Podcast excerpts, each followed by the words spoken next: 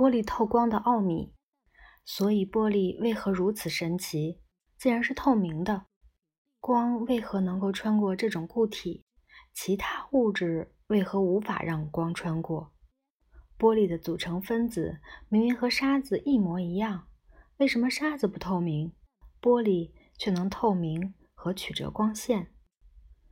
玻璃和其他的材料是由硅原子和氧原子组成的，原子中央为原子核，包含质子和中子，周围是数量不一的电子。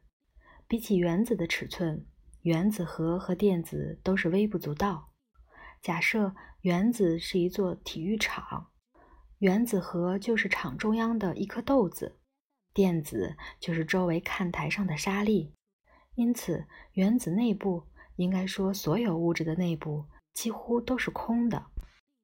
换句话说，原子应该有许多的空隙，能让光穿透，不会撞到电子或原子核。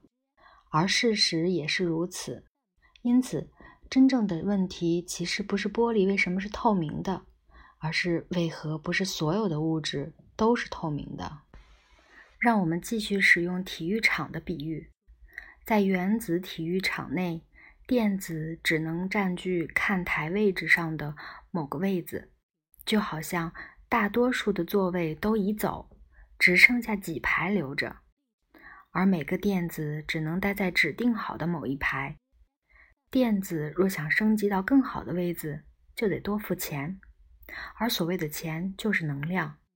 光穿透原子时会带来大量的能量，只要量够，电子就会用它升级到更好的位置，也就是会把光吸走，使光无法穿透物质。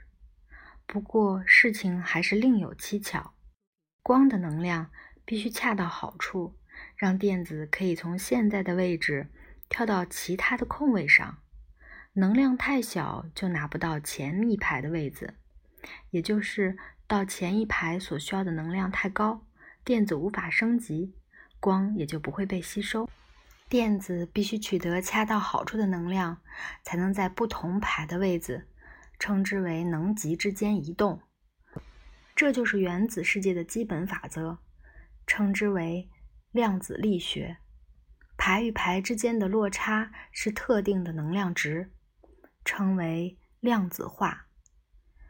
玻璃里的量子排列方法与众不同，使得移动到空位的能量高于可见光，因此可见光无法让电子升级座位，于是就直接穿过原子，这就是玻璃透明的原因。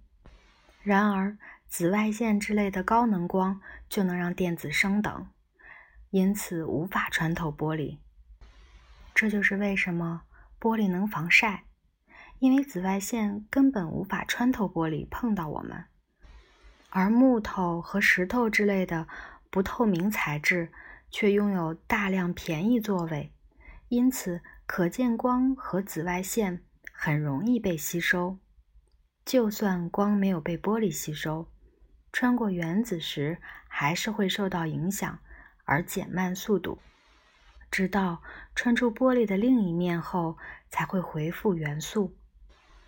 若光以斜角进入玻璃，由于光的各组元素进入玻璃的时间不同，使得各色光在玻璃内的前进速度产生差异。这个速度差会让光折曲，也就是折射。光学镜片就是依据折射的原理制作的。镜面弧曲会让不同角度入射的光以不同角度折射。只要控制好镜面曲度，就能放大影像，让人类得以制作显微镜和望远镜，也让戴眼镜的人看清东西。